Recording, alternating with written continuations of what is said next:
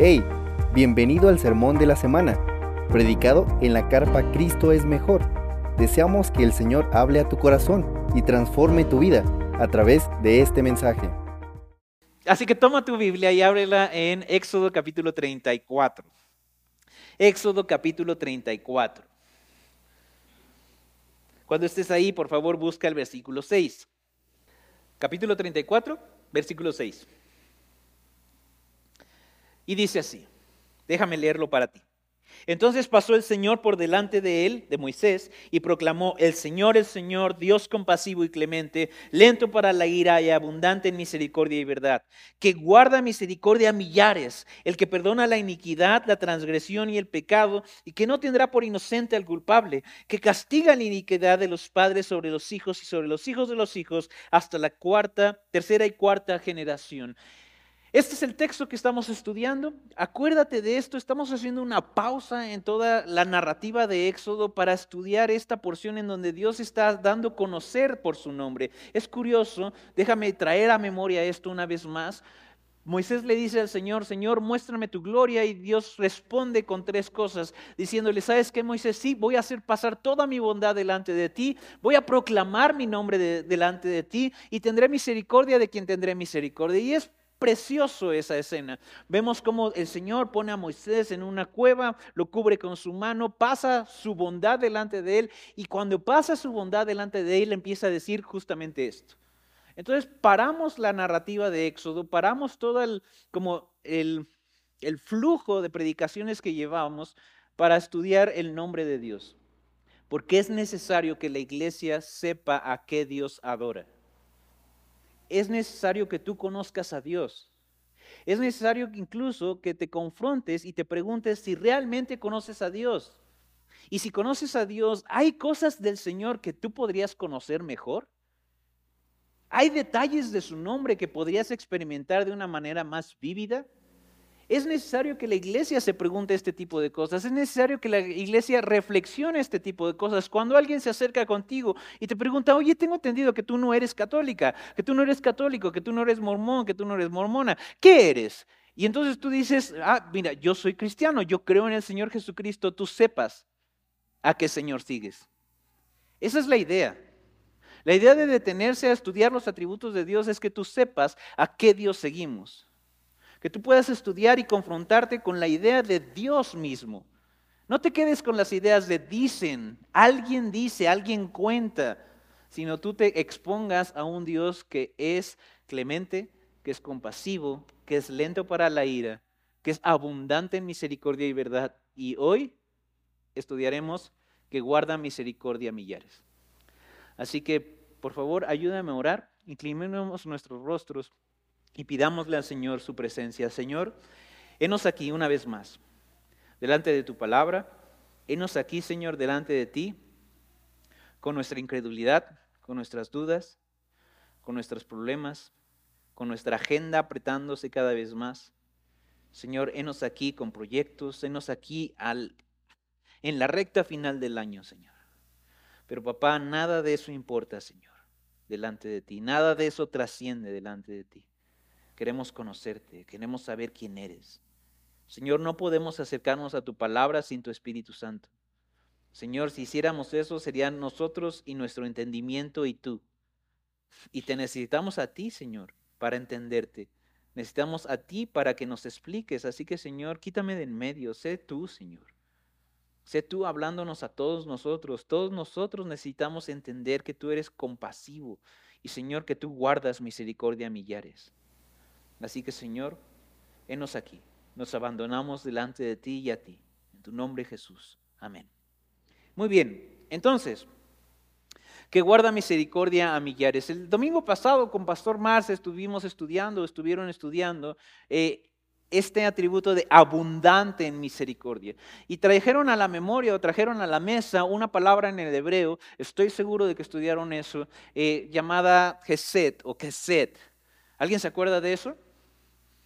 ¿Te acuerdas de esa palabra? Es, la palabra en hebreo eh, que se usa en el Antiguo Testamento y en particular en este texto para misericordia.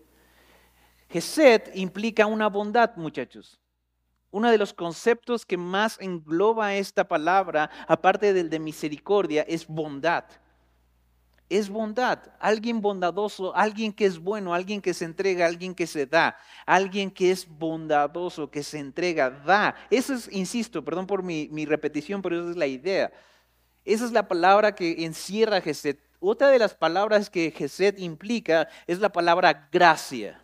Ahora, tú has caminado conmigo, más o menos ya sabes cuál es mi estilo, y no soy el único predicador que escuchas, gracias a Dios por eso, también está Pastor Más, está Pastor Quique, y aún ahí no, yo sé que tú escuchas a otros predicadores, a lo mejor alguno tiene curiosidad y escucha a Miguel Núñez o a Sugel Michelén, no sé, algunos que les gusta eh, escuchar predicaciones en inglés, tienes a John Piper, John MacArthur, Paul Washer, etcétera, etcétera. Y muchos de los predicadores fieles a la palabra podrán decirte, ¿sabes qué? Hay una palabra que en el, Nuevo Testamento hay para, es, para el regalo inmerecido y esa palabra es gracia y nosotros decimos, ah, sí, sí, cierto.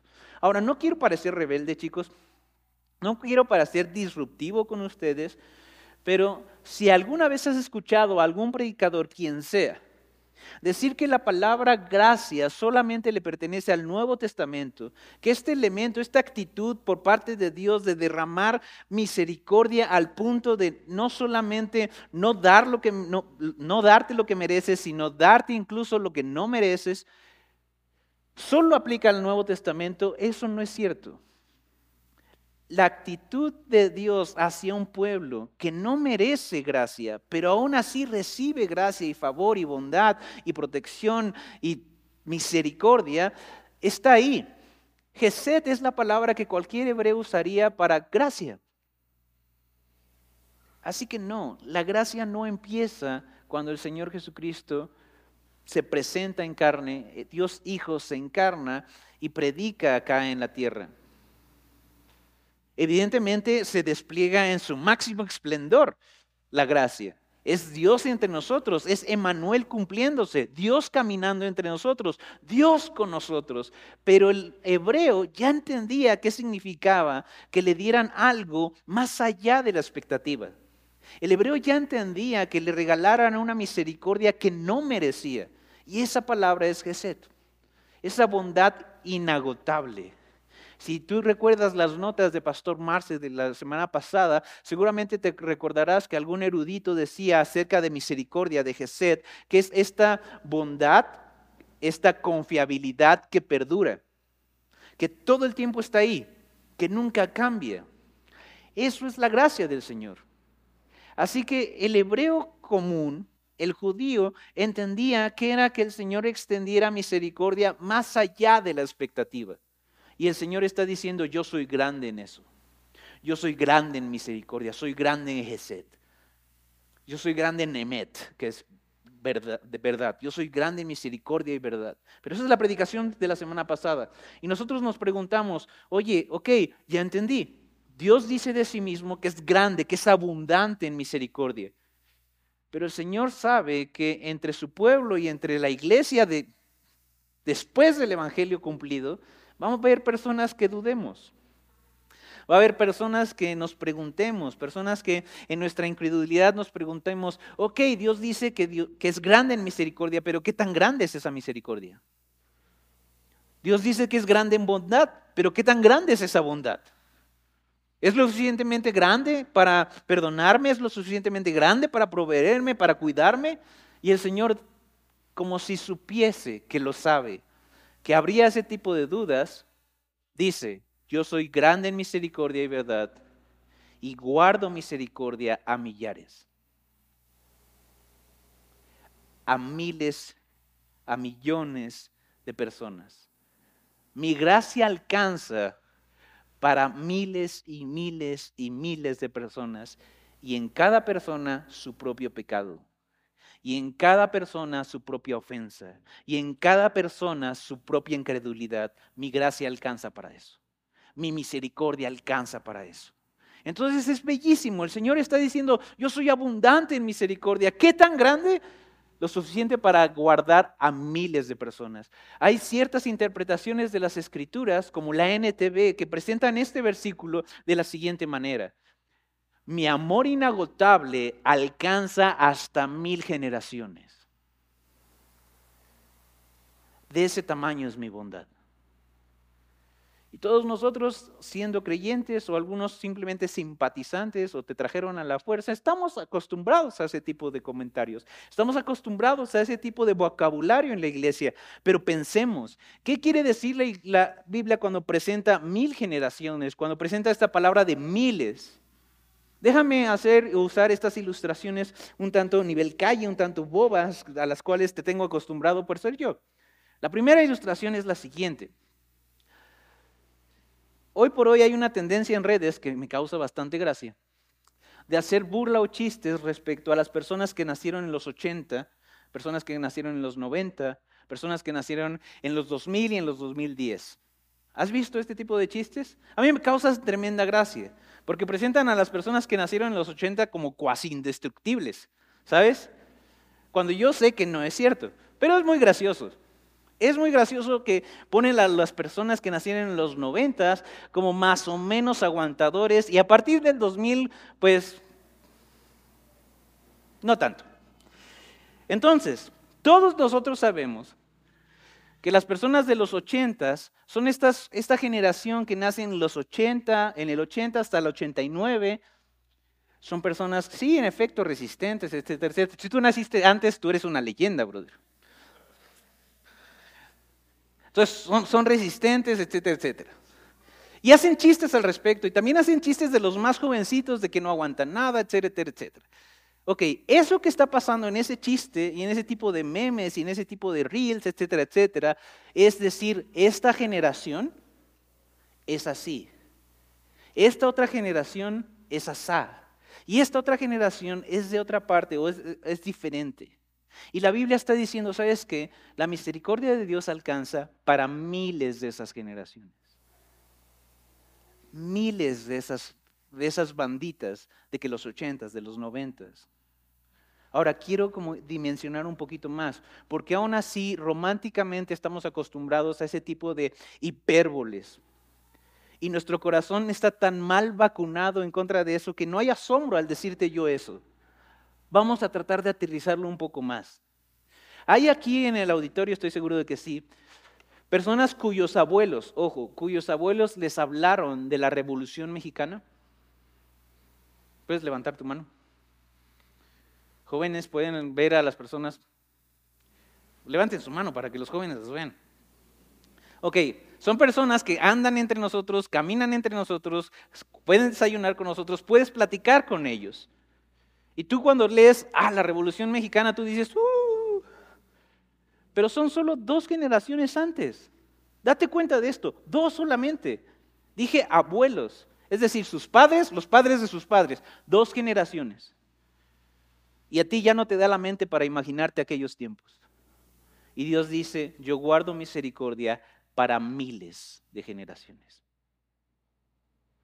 No nos acabamos la gracia de Dios, muchachos generación tras generación, padres e hijos y los hijos de los hijos y los hijos de sus hijos. Y la gracia de Dios dice, alcanza. Alcanza. Es suficiente. Yo guardo misericordia, atesoro misericordia para todas esas personas.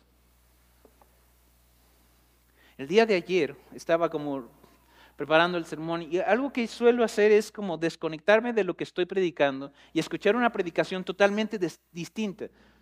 Simplemente para obligarme a mí mismo a pensar en esto. Yo le sirvo a un Señor, no una predicación, pero eso es para una, una clase de predicación. Entonces, hice este ejercicio, puse una predicación y estaba reflexionando con el predicador y el predicador decía muy con mucho denuedo, muy vehementemente, muy valientemente esto. Ya basta de predicadores, decía él, que toman la Biblia, toman la ley y latiguean a la iglesia y lastiman a la iglesia. Y decía él, yo no quiero hacer eso, yo no quiero, podría, podría presentar delante de ti toda la ley, todo el peso de la santidad de Dios y derretirte y humillarte, pero basta ya de eso. Los predicadores estamos dispuestos para traer con lazos de amor a los hijos de Dios. Hablarles del gran amor que Dios les tiene. Y caía en esta, en esta reflexión que comparto contigo. De, de hecho, es una reflexión no muy, nada innovadora. Y es esto, si tú has de vivir una vida cristiana, si tú has de obedecer al Señor, buscar la palabra, asombrarte de sus atributos, si tú has de predicarle a tus hijos, predicarle a tu esposo, modelarle al Señor, modelarle a Jesucristo a tu esposa, etcétera, etcétera, tú no puedes hacer todo eso en tu propio amor. Tú no puedes hacer eso, esa labor tan titánica, con tu propia reserva de bondad. No podemos llevar a cabo una vida cristiana tal cual se describe en las escrituras, pensando en que nuestro amor por Dios va a ser suficiente. El real motor de todo eso, lo que sostiene toda esa vida de grandes maravillas que describe el Nuevo Testamento, es el amor que Dios tiene por ti, toda esa gracia que se acumula para generaciones tras generaciones, toda esa misericordia dispuesta para miles y miles y millones de personas, también está dispuesta por ti, para ti. Tú eres uno de esos millares. Uno de los grandes errores de nosotros, iglesia contemporánea, es que pensamos que estrategias van a ser suficientes, que nuestro carácter va a ser suficiente. Y nos olvidamos de tan bella verdad. Dios sí te ama. Dios sí tiene misericordia para ti. Dios sí es bondadoso para contigo. Toda esa gracia, todo ese Gesed está dispuesto para los hijos de Dios, para ti. Piénsalo un poco. Piénsalo, reflexiónalo un poco.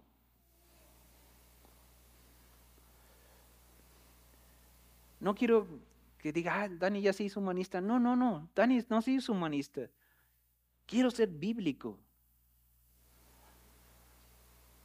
Piensa en toda esa gracia acumulada y dispuesta, no solamente reservada, sino dispuesta para aquellos que se atrevan a creer en su nombre. Vamos a tratar de dimensionar el tamaño de la gracia de Dios. Y voy a mi nota porque si no suelo perderme bastante. Y voy a regresar un par de puntos para esto. Mira, mira esto, dice así. Hermanos, hay un claro énfasis en la capacidad de amor de Dios en su nombre. Hay un claro énfasis en eso. No olvidemos nunca su justicia, su venganza, su ira. No debemos nunca poner ambos atributos en competencia, por ejemplo, justicia y amor. Y el hecho de hablar de uno nunca va a demeritar la presencia del otro.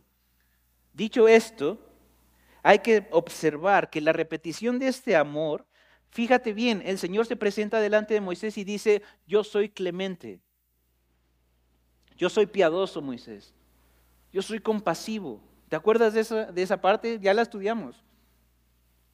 Yo soy capaz de entender tu dolor.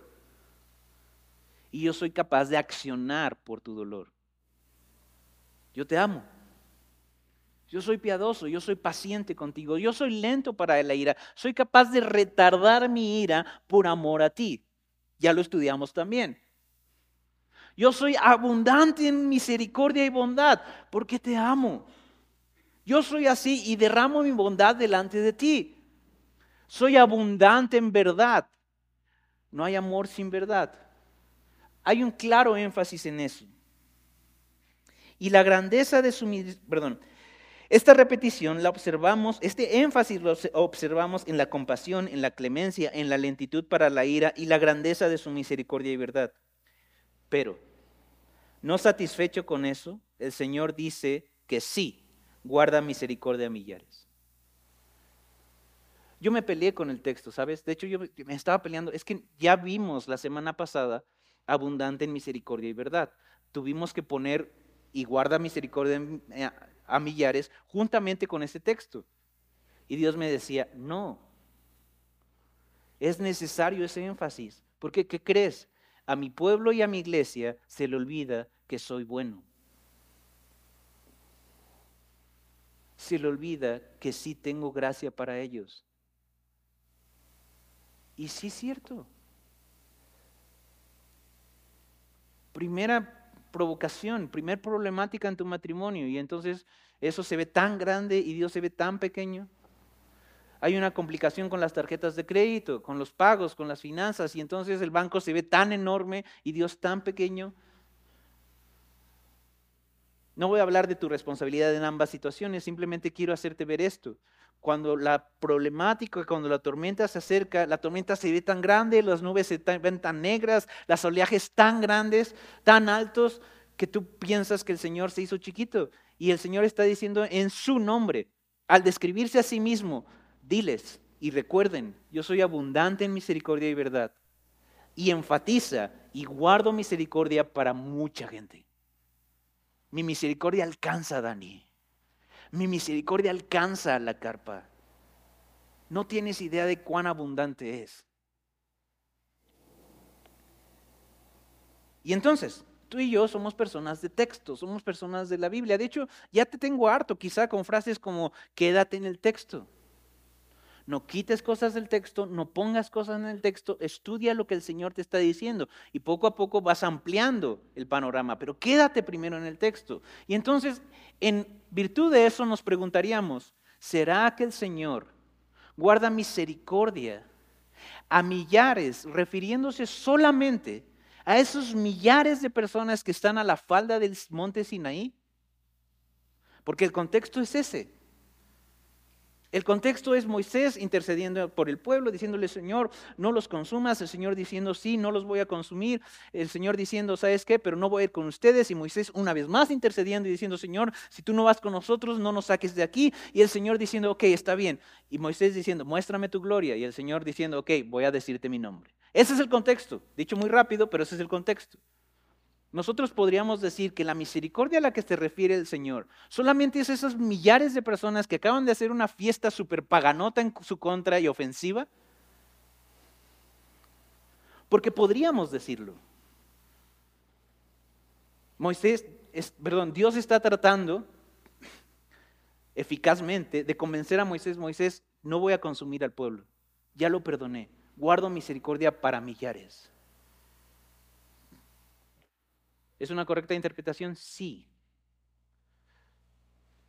Pero solamente en el contexto inmediato. Cuando ampliamos el contexto nos damos cuenta de que Dios no estaba hablándole a Moisés solamente, estaba hablando a la historia de su pueblo. Estaba hablando a los hijos que vendrían después. Cuando a alguien se le ocurriera abrir la Torá y leer esta parte, tendría que saber, ok, Dios no solamente tuvo compasión para aquellos hombres y mujeres que eran miles. ¿Recuerdas? Estamos hablando de los, censos o los consensos más bien de estudiosos más conservadores, dicen que eran un millón y medio de personas. Entonces el lector diría, no solamente guardó misericordia para ellos, también para nosotros. Porque el Señor es, ya se lo saben de memoria, lo hemos estudiado como cuatro o cinco domingos clemente y compasivo. El Señor es lento para la ira. Ok, entonces, la respuesta es no. No solamente está hablando de esos millares de personas. Y alguien, algún detractor por aquí, alguna persona con dudas diría, bueno, entonces seguramente al Señor se le acabó esa misericordia, pues ahí por tres, cuatro generaciones después, aún después de la explicación que acabo de dar. Alguien podría tener esa duda. Y entonces nos preguntamos, ¿eso es cierto? Y la escritura nos contesta, no, no es cierto. El Sinaí, o los eventos que estamos hablando del Sinaí, están más o menos en el 1400 antes de Cristo. No necesitas aprenderte de esto, no es una clase de historia, simplemente es una referencia. Josué, quien suplantó, no, no suplantó, bueno, quien fue el suplente de Moisés al morir, o el reemplazo de Moisés al morir, muere en el 1390. Más o menos. Pero cuando muere Moisés, perdón, cuando muere Josué, la tierra prometida ya estaba entregada. Es decir, muere Moisés, se levanta un nuevo líder, Dios usa ese líder. Y cuando muere ese líder, esta siguiente generación, la tierra prometida ya estaba entregada, ya estaba repartida, las victorias ya se habían cumplido, las conquistas ya habían sido consumadas, los pueblos que estaban eh, siendo enemigos de Israel ya habían sido acabados. Y yo me pregunto, iglesia, ¿es eso bondad? ¿La promesa de Dios de una tierra prometida cumplida es misericordia? Sí.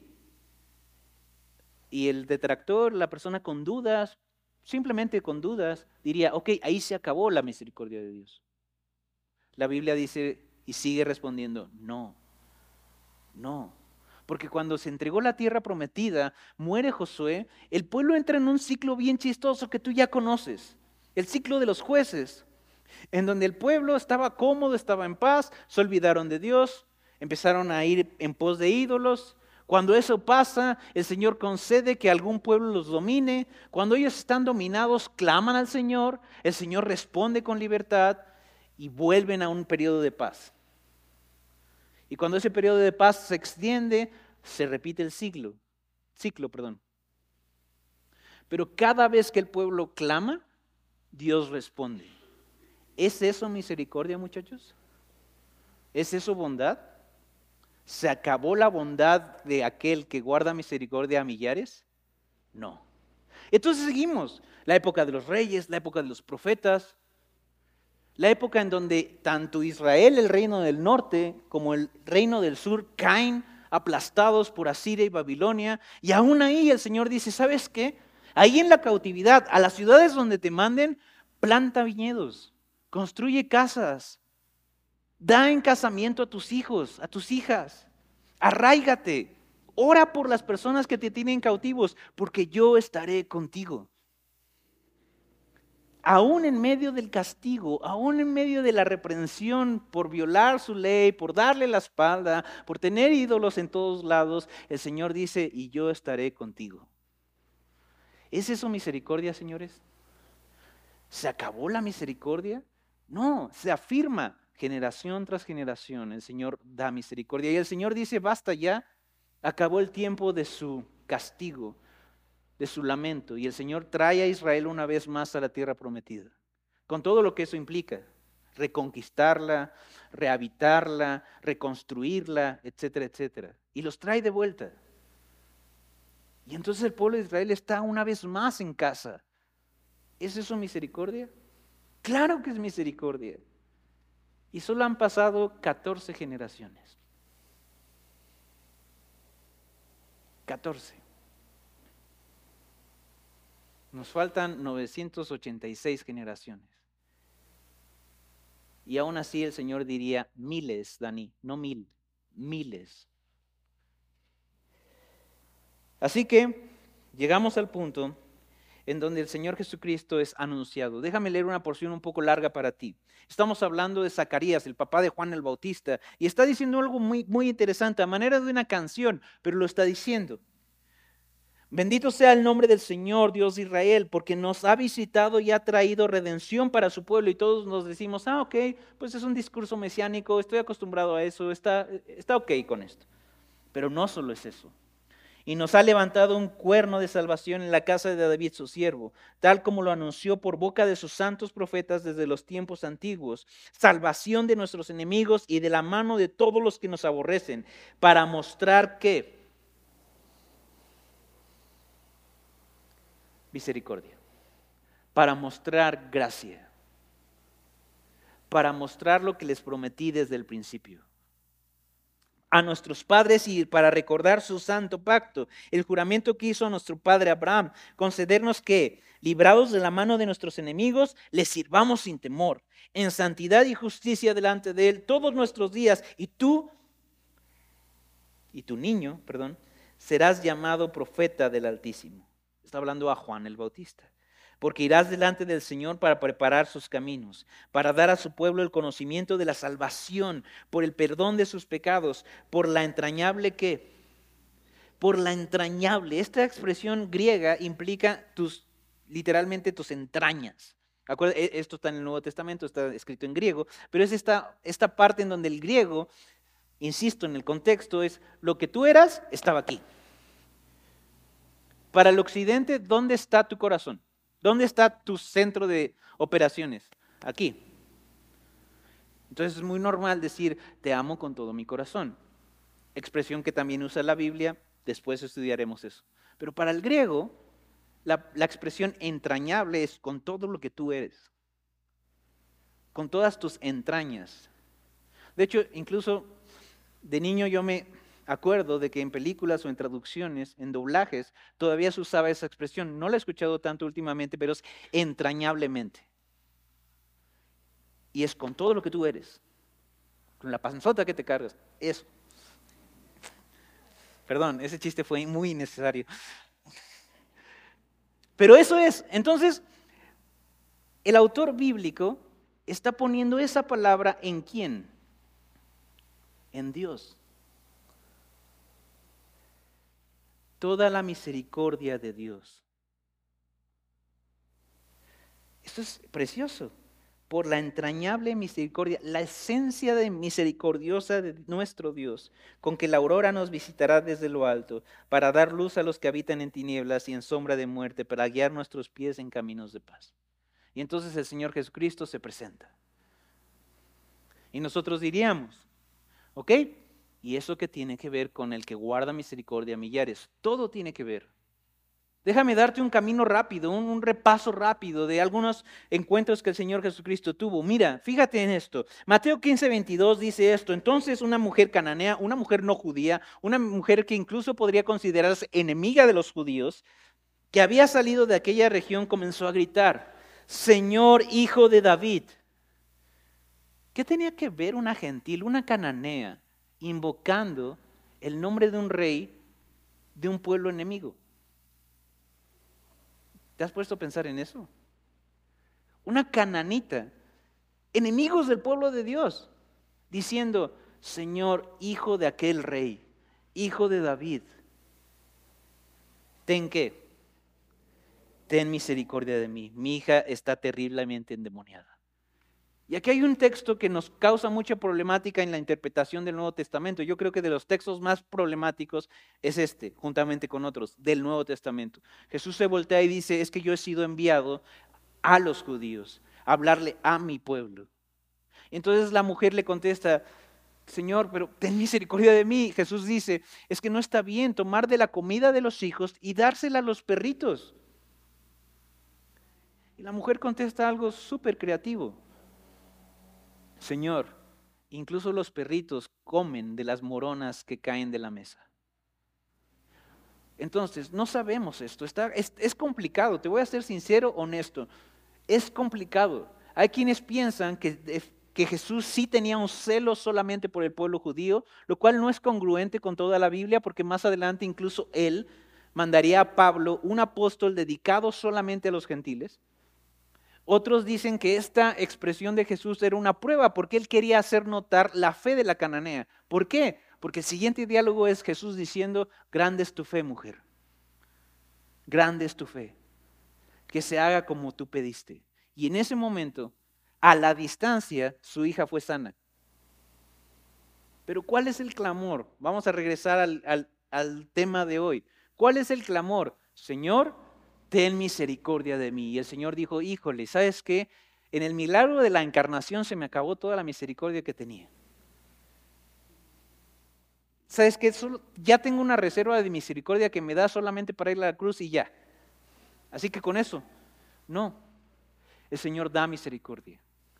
Siguiente, Mateo 17, 14 al 15 dice, cuando llegaron a la multitud, se acercó Jesús se acercó a Jesús un hombre que arrodillándose delante de él dijo, Señor, ten misericordia de mi hijo, porque es epiléptico. En otra, otra versión dice, está endemoniado.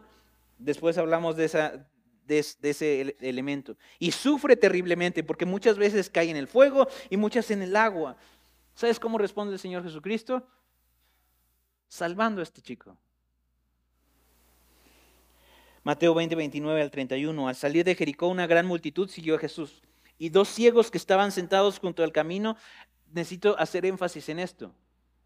Eres un ciego, eres una persona que te arrumban en una esquinita y dejan que ahí personas te den limosna. Frente a una multitud mucho más grande que esta, ¿Cómo crees que te sentirías? Tú, ciego, sin ver. Yo creo que te haces bolita y esperas a que todos pasen. Pero estos hombres en su desesperación empiezan a gritar, Señor, hijo de David, ten misericordia de nosotros. Y la gente, toda esta multitud, los reprendía para que se callaran. Imagina eso. Eres un ciego, no puedes moverte por ti solo. Tienes que quedarte en un solo lugar porque no sabes si al caminar vas a tropezar, si al caminar vas a, como golpear a otra persona y más allá porque están escuchando una multitud alrededor de ellos. Imagínate la desesperación del grito, porque ellos necesitaban que los escuchara Jesús. Señor, ten misericordia de nosotros. Y todavía pues lidiar con la gente que los quería callar. La gente los reprendía para que se callaran, pero ellos gritaban más aún, Señor, hijo de David, ten misericordia de nosotros. Y el Señor Jesús dice, ¿quiénes son ellos que gritan? Y el Señor se acerca. E incluso, más bien, se acerca diciendo, tráiganlos. Cuando los traen a su presencia, el Señor pregunta, ¿qué quieres que haga por ti? Me encanta. ¿Quieres que lo diga en español 2023? ¿Cómo te sirvo? ¿Cómo te ayudo? ¡Wow! ¿Cuántos no quisiéramos escuchar a Jesús diciendo eso? Y de hecho lo escuchamos, pero nosotros nos hacemos sordos. Pero el Señor está diciéndole a estos ciegos, ¿cómo les sirvo? Y ellos le responden, Señor, que recuperemos la vista. Y en ese momento el Señor les da la vista de nuevo. Un, eh, un ejemplo más, solo un ejemplo más. Marcos 5, 18 dice, al entrar él en la barca, el Señor Jesús, el que había estado endemoniado le rogaba que lo dijera, que lo dejara ir con él, pero Jesús no se lo permitió, sino que le dijo, vete a tu casa, a los tuyos, y cuéntales cuán grandes cosas el Señor ha hecho por ti y cómo tuvo misericordia de ti. Y él se fue y empezó a proclamar en Decápolis cuán grandes cosas Jesús había hecho por él y todos quedaron maravillados. Déjame platicarte de qué, a qué pertenece este texto. Pertenece a aquella escena en donde los discípulos, los discípulos de Cristo, casi se mueren de miedo en una tormenta. ¿Te acuerdas de esa escena? El Señor Jesús quería cruzar el lago. ¿Te acuerdas de ese, texto? Crucemos al otro lado. Al otro lado estaba la región de Gadara, que en griego es esto, Decápolis, diez ciudades. Simplemente contexto. ¿Quién de ustedes no sabe que es una zona conurbada? Gracias. Una zona conurbada es esta zona en donde unas, dos municipios o dos ciudades crecen tanto que se mezclan entre sí. Entonces, nosotros tenemos una aquí, muy fácil. Corregidora, Querétaro, El Marqués. La mancha urbana ha crecido tanto que parece que son una sola ciudad. Pero nosotros que vivimos aquí sabemos muy bien ¿Dónde empieza Querétaro? ¿Dónde empieza el Corregidora? ¿Dónde empieza el Marqués?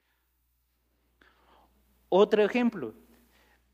No me pidas decir los municipios porque no me lo sé, pero yo entiendo que Monterrey como ciudad no es solo Monterrey. Son ocho, diez municipios ahí pegados. Y las personas que viven ahí te pueden decir, no, no, no, yo no soy de Monterrey, yo soy de... Gracias. Exactamente, exactamente. Y el último ejemplo y el mejor, Ciudad de México y Estado de México.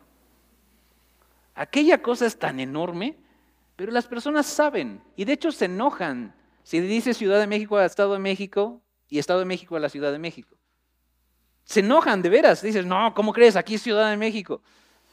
Ok, Decápolis era algo así. Eran 10 ciudades que estaban como muéganos ahí. Eso era Decápolis. Pero seguimos. ¿Quién es el que está hablando? El que está hablando es aquel endemoniado que vivía en un cementerio. Jesús no predicó, no hizo milagros aparte de ese, no hizo ministerio, no mandó a sus discípulos a Decápolis. Él cruzó toda una tormenta simplemente para librar a este endemoniado. Y cuando el endemoniado dijo, yo quiero ir contigo, yo quiero ir a tus viajes, yo quiero seguir escuchándote, él dijo, no, regrésate a tu casa, y habla de las maravillas que el Señor ha hecho contigo y cómo tuvo misericordia. Misericordia. Ese solo misionero se encargó de ir con sus primos, con sus tíos, con, los, con sus abuelos, con sus, todos los suyos, con sus amigos, en esas diez ciudades, a hablar de la misericordia de Dios. Me encanta este ejemplo. Ahora, quiero traer tu atención a esto. A cada necesidad que se le presentó al Señor Jesús, Él dijo que sí. No sé si estás poniendo atención, yo sé, tienes hambre, es el segundo servicio, insisto, pero déjame ser enfático en esto. A cada necesidad que el Señor Jesús se le fue presentada, Él dijo que sí. Él no negoció, Él no puso retardos, no puso excusas, Él dijo que sí. Él expuso misericordia, Él dio misericordia. ¿Por qué? Es muy obvio en, el son de este sermón. ¿Por qué el Señor podía decir que sí a todos? Porque Él es el que guarda misericordia para millares. Todo el tiempo, sí, sí. Es más, yo te desafío. ¿Sabes de Biblia? ¿Me estás corrigiendo el sermón? Eso siempre pasa, no te preocupes. Te desafío esto. Encuentra un escenario, una ocasión en donde el Señor Jesús esté presente delante de una necesidad, haya un ruego de misericordia y Él diga no.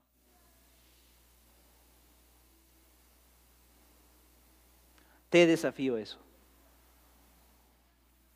Y otra vez vuelvo a mi, eh, a mi reflexión del inicio. Tenemos una enfermedad, la iglesia de Cristo. Tenemos una enfermedad, nos da muy seguido. Es como una gripa que nos da anualmente. Y se llama incredulidad.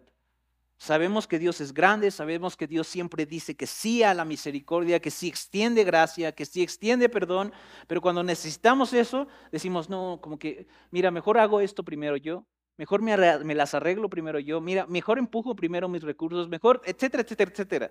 Porque en nuestro corazón hay un engrane que no está girando porque nos hace pensar, es que no es tan bueno es que ya me acabé su gracia, es que ya me acabé su bondad. El mes pasado le pedí lo mismo, ¿cómo crees que voy a ir con Dios otra vez así? Señores, no conocemos a nuestro Dios. No conocemos a nuestro Dios. Alguno de entre ustedes que lee Biblia dirá, ah, ah, pastor, Pablo le pidió a Jesús tres veces, es decir, muchas veces, que le quitara el aguijón de la carne y no se lo quitó. ¿Qué dice eso? Y yo te digo, no leíste bien. El, Pablo, don Pablo, le dice al Señor, Señor, quítame esto, quítame esto, ya no aguanto, quítamelo, Señor. ¿Qué le responde el Señor? Exacto, bástate en mí gracia. ¿Qué les estoy diciendo desde el Antiguo Testamento? Bástate en mi bondad, bástate en mi gesed bástate en lo que yo te doy. Ahí está la respuesta. El Señor nunca retiene gracia, nunca retiene misericordia. Y sigo aún, incluso en esa escena. Pablo, yo te estoy dejando ese aguijón porque quiero que aprendas a esto, que en tu debilidad mi poder se perfecciona. ¿Quieres verme obrando, Pablo? Abraza tu debilidad. No huyas de ella. ¿Quieres ver mis milagros, Pablo? abraza tu debilidad. ¿Dónde está la tiranía en eso? ¿Dónde está la falta de misericordia en eso? ¿No es acaso una ventana, una puerta enorme para decirle a Pablo, ven, experimentame a mí? Ahí está la gracia. Así que sí, nuestro Señor es grande en misericordia y guarda misericordia a millares. Todo eso hasta este punto del sermón, todo eso ha sido una introducción, muchachos. Pero no te preocupes. Lo fuerte de este sermón va a durar quizá tres minutos. Y lo voy a tratar de aplicar en dos puntos. ¿Por qué piensas que el Señor te ha dejado de amar? ¿Por qué te das ese lujo? ¿Por qué le concedes a Satanás eso? ¿Por qué le concedes a tu carne eso? ¿Por qué le concedes a este vil mundo eso? El Señor ha guardado misericordia generación tras generación. Y generación tras generación Él se ha encargado de que sea visible. ¿Por qué familia? ¿Por qué nosotros llegamos a esa esquinita y decimos, es que el Señor no me ama tanto, el Señor no tiene tanta misericordia? Eso es falso, es una mentira. En algún punto de tu caminar le creíste a la serpiente. En algún punto empezaste a platicar con ella y en algún momento le creíste. El Señor sí guarda misericordia para millares, miles y miles y millones de personas. ¿Por qué crees que te va a faltar a ti? ¿Por qué creemos eso? ¿Por qué creemos que la misericordia de Dios no va a alcanzar para tu paternidad, para tu maternidad? ¿Por qué creemos en esta incredulidad que el Señor no va a ser lo suficientemente bueno para elegir una carrera para ti o para estar en, contigo en la carrera que elijas? ¿Por qué creemos que el Señor va a ser como que se va a quedar corto contigo? Como que no te entiende como que eres más inteligente que Él. No, el Señor tiene misericordia y gracia que no te imaginas. El Señor sí te ama, iglesia. Dios sí te ama. Déjame decirlo tres veces. Dios sí te ama. Sí te ama. Sí te ama. Sí guarda misericordia para ti. Tú sí estás en esa lista de millares. ¿Crees en el Hijo de Dios? Sí. ¿Crees que fue una cruz? Sí. ¿Crees que resucitó al tercer día? Sí. Tú eres uno de ellos. Tú eres uno de ellos. La misericordia se alcanza para hacerte ese hombre que necesitas ser. La misericordia se alcanza para enseñarte a ser esa mujer que quieres ser. Sí alcanza. Y el punto número dos es, ¿qué nos pasó iglesia? ¿Qué me pasó? ¿Qué te pasó a ti? ¿Por qué pensamos que en algún momento ese, millar de, ese millares de gente, ese miles de gente ya se cerró? ¿Por qué vemos con desprecio a las personas que no, nos caen tan bien?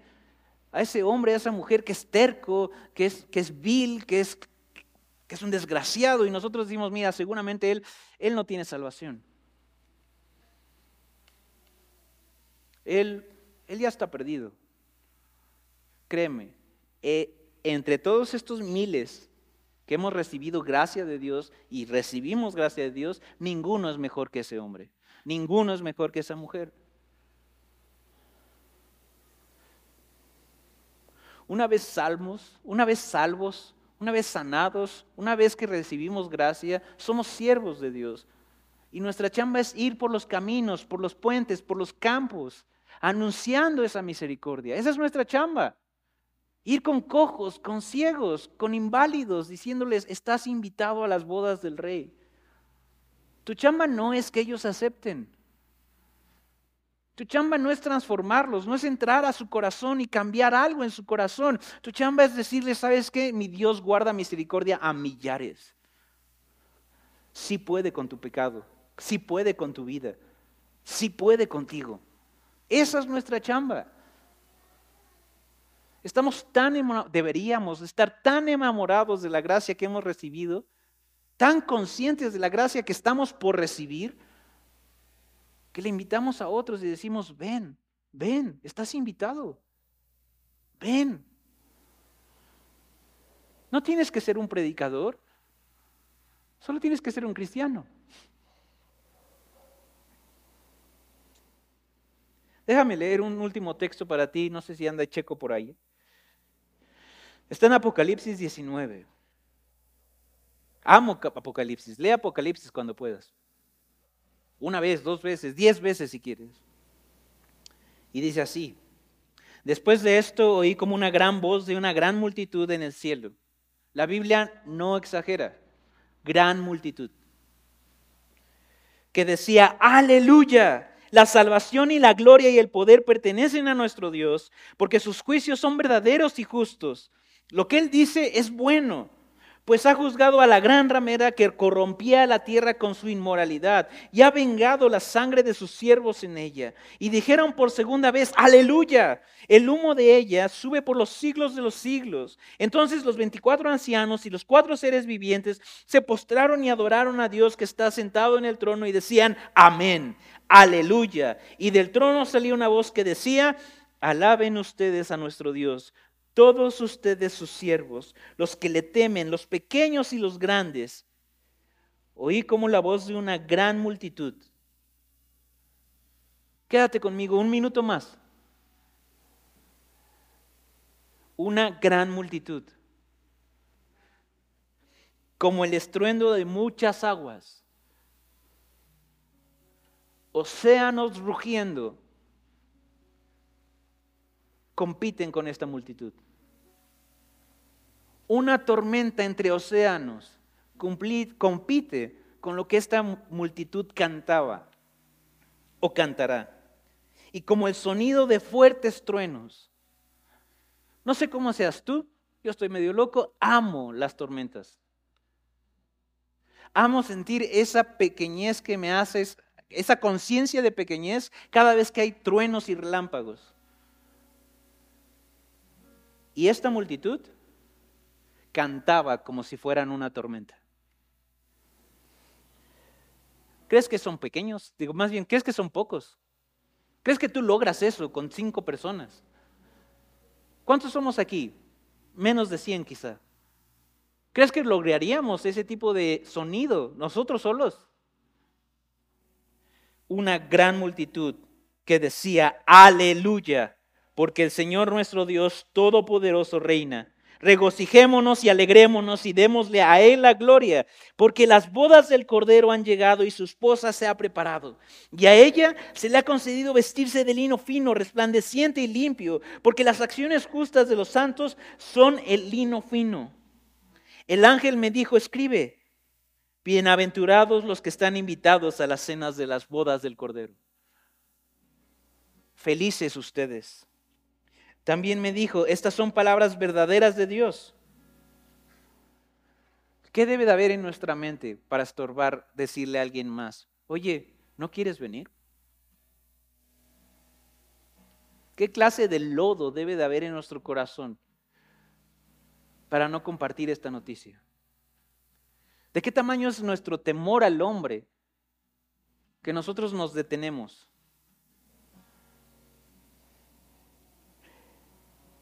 Entonces caí a sus pies para adorarlo y me dijo, no hagas eso. Yo soy consiervo tuyo y de tus hermanos que poseen el testimonio de Jesús. Ese eres tú. Adora a Dios.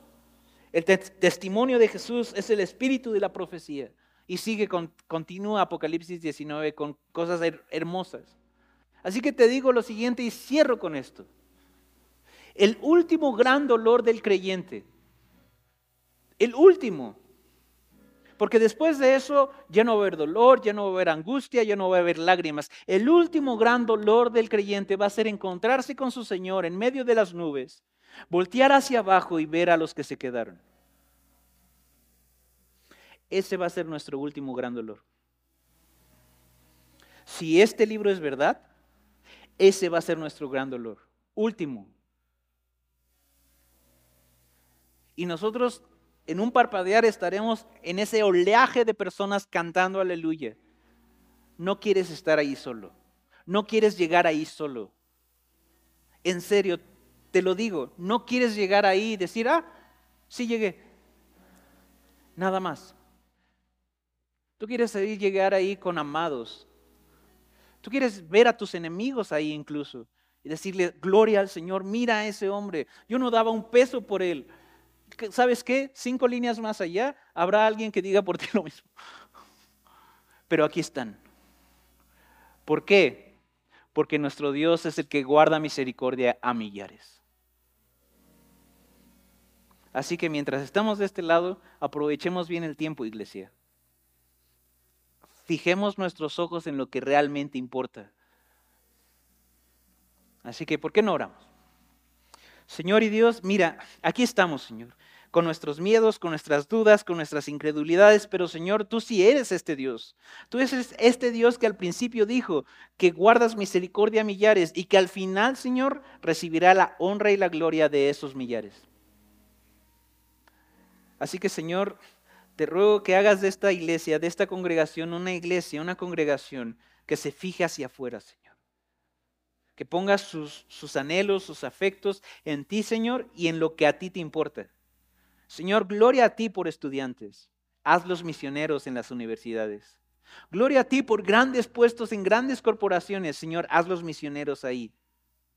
Gloria a ti por esas amas de casa, Señor, que trabajan y que lidian y que vienen y que hacen, Señor. Gloria a ti, hazlas misioneras ahí donde están, Señor. Porque no queremos llegar a solas, Señor. Queremos llegar contigo, Señor, y darte nuestras coronas y decir, Señor, compartí de tu misericordia, porque tu misericordia alcanzaba. Alcanzaba y alcanza.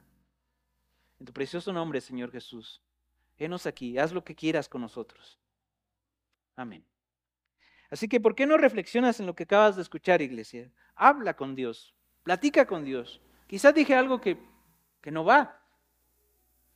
Quizá dije algo que te incomodó y que tienes que ponerte a cuentas con Dios. Y cuando lo hagas puedes levantarte y adorar. Pero si esta canción no es una verdad para ti, quédate sentado. Deja que la iglesia le cante a su rey. Gracias por escucharnos. Si quieres saber más de lo que Dios hace con su iglesia, visítanos en Facebook e Instagram como la Carpa de Reunión o bien en nuestra página web cristoesmejor.com. Que Dios te bendiga y te esperamos el domingo.